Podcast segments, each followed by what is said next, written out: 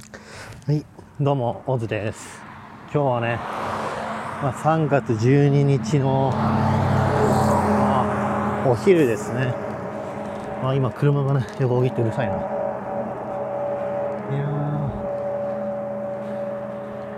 ー、疲れた。今、お昼ご飯を食べたんで、これからね、ちょっと30分くらいウォーキングしていきたいというふうに思います。あとめちゃめちゃ今日もいい天気だね。いやー、今日はね、午前中にちょっとストレスフルな、ストレスが溜まりそうなちょっと会議があったんですけど、まあ一応無事ね、会議も終わりました。いやー、よかったよかった。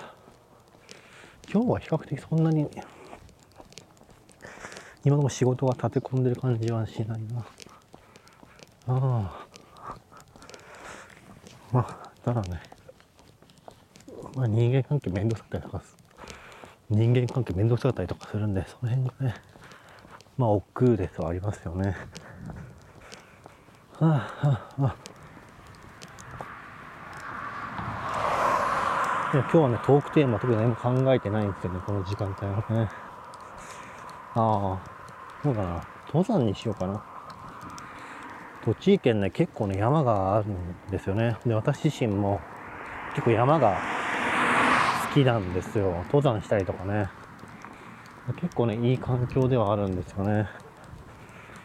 あ、今。で、日本、日光、日本だったら3つぐらいね、有名な山があるんですよね。そうそうそう。で、よいしょよいしょ。あ、お疲れ様です。よいしょ。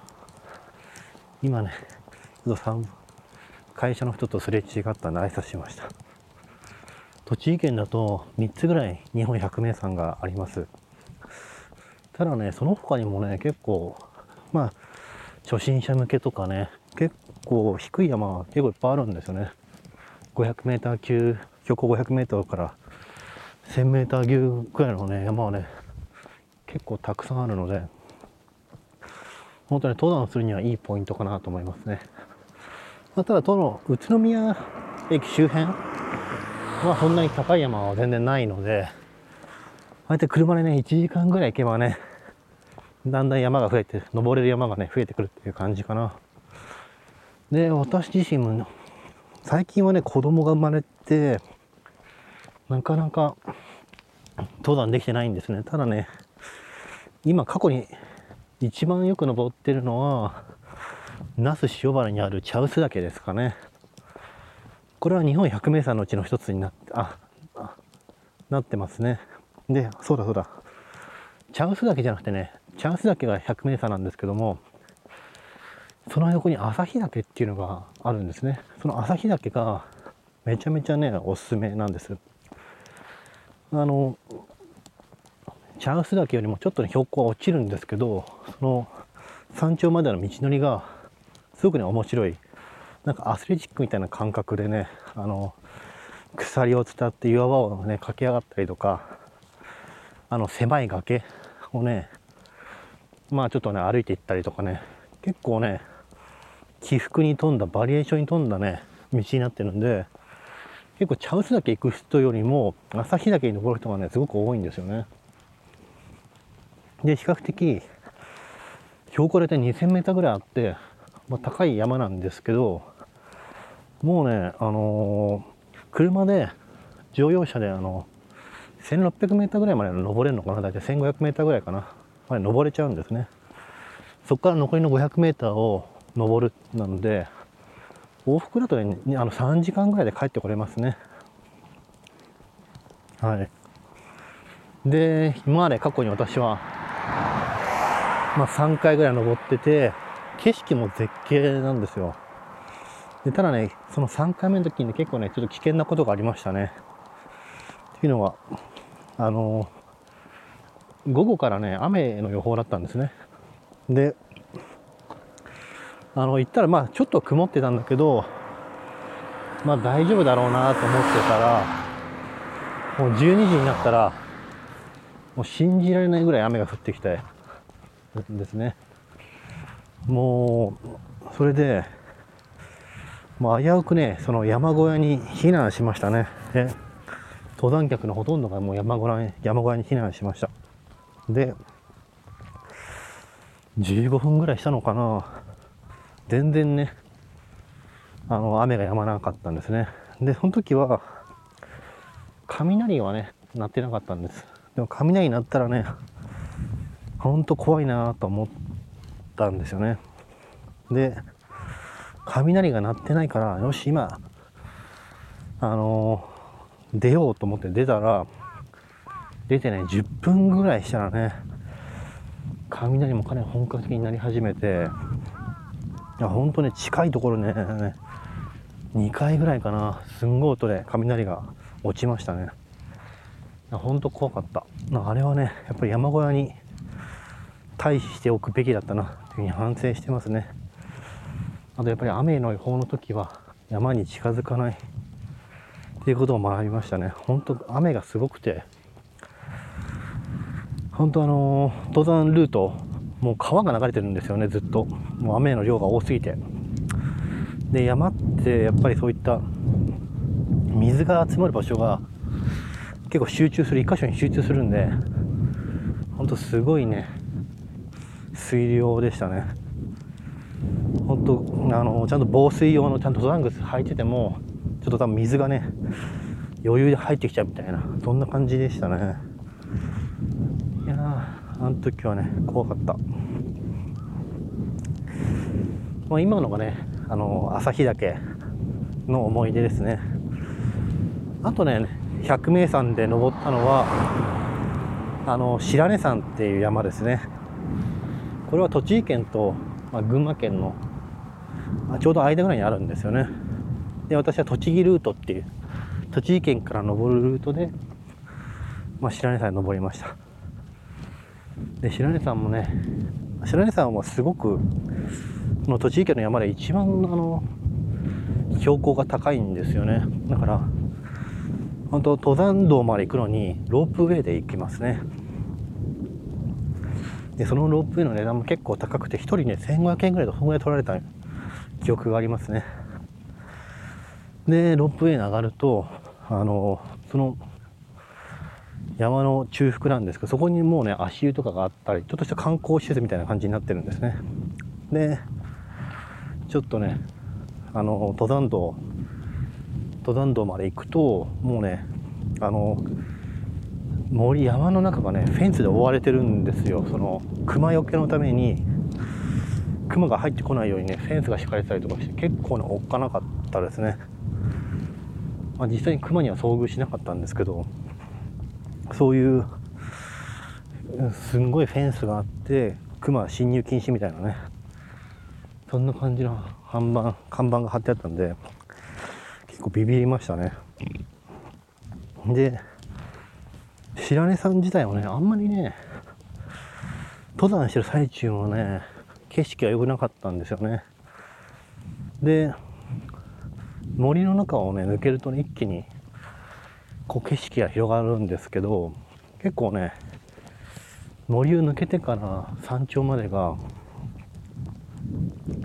結構砂がすごくて結構登りにくいんですね。岩場とかがあんまりなくて砂が多いんですよね。で砂って結構滑っちゃったりとかするので結構登りにくかったなって印象がすごくありますね。いや百名山でいうとこんなところから登ったのは、まあ、あと有名な日光にある日光の中禅寺湖の横にある南大山っていうのがあるんですけどこれはまだ私登ったことがないんですよね。やっぱりこれは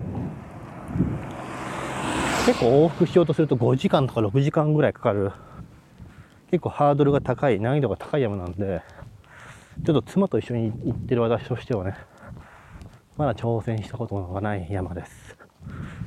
なのでいつかねちょっと登ってみたいなと思いますね。でこの3つの山以外にも結構にあの標高が高い山とかも結構あるので栃木県はねおすすめですね。であと登最近登ったのだと茨城の筑波山ですね。筑波山はね良くなかったな。夏に登ったんですけどほんとねハエがすごくてハエがね、ずっと、ハエかアブカがね、ずっと追いかけてくるんですよ。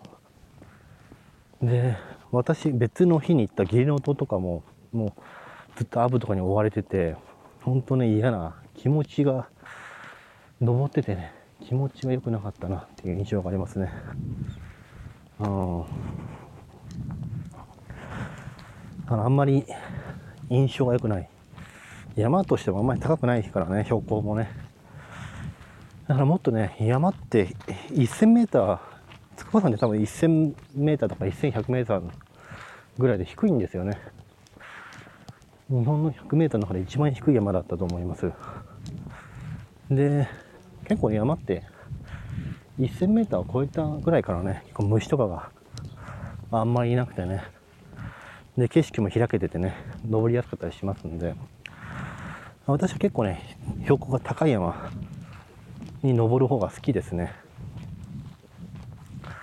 低いとね、あの、標高が高い山のデメリットとしては、まあ、やっぱりそんな大きな標高が高い山ってそんなにないので、そこに行くまでの時間がかかる。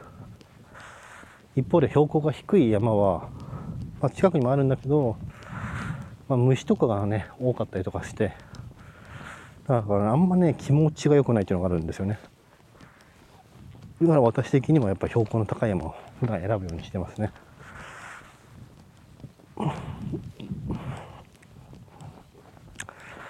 で、いずれはね、うちの子供とも一緒に登りたいな、山を登りたいなっていうふうに思います。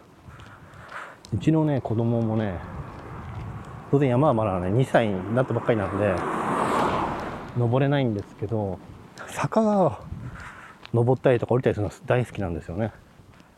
要は公園とかに長い階段とかあったら、もうそこをめがけてね、もう走っていって、階段を降りたりとか、登ったり、まあそういったね、トレーニングしてますね。で、あと階段じゃなくても急斜面みたいな、そういうのでもね、自分で登ってみたり降りてみたり、まあいろんなね、チャレンジをしてますね。いやだからこれからはね、なかなかキャあの登山は難しいから、まあ子供を連れてね、ちょっとしたデイキャンプとかね、そういうのにもね、これからは行ってみたいな。まあただね、まだ、ちょっとコロナウイルスの影響があって、なかなかね、ちょっと難しいところがまだありますね。はあ、疲れた。今何キロぐらい歩いたかな。あ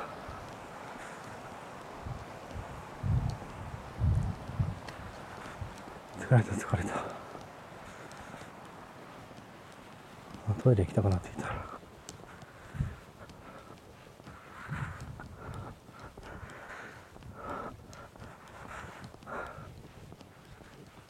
あ今日は天気がいいんで遠くの方まで山が綺麗に見えますね。あああまあ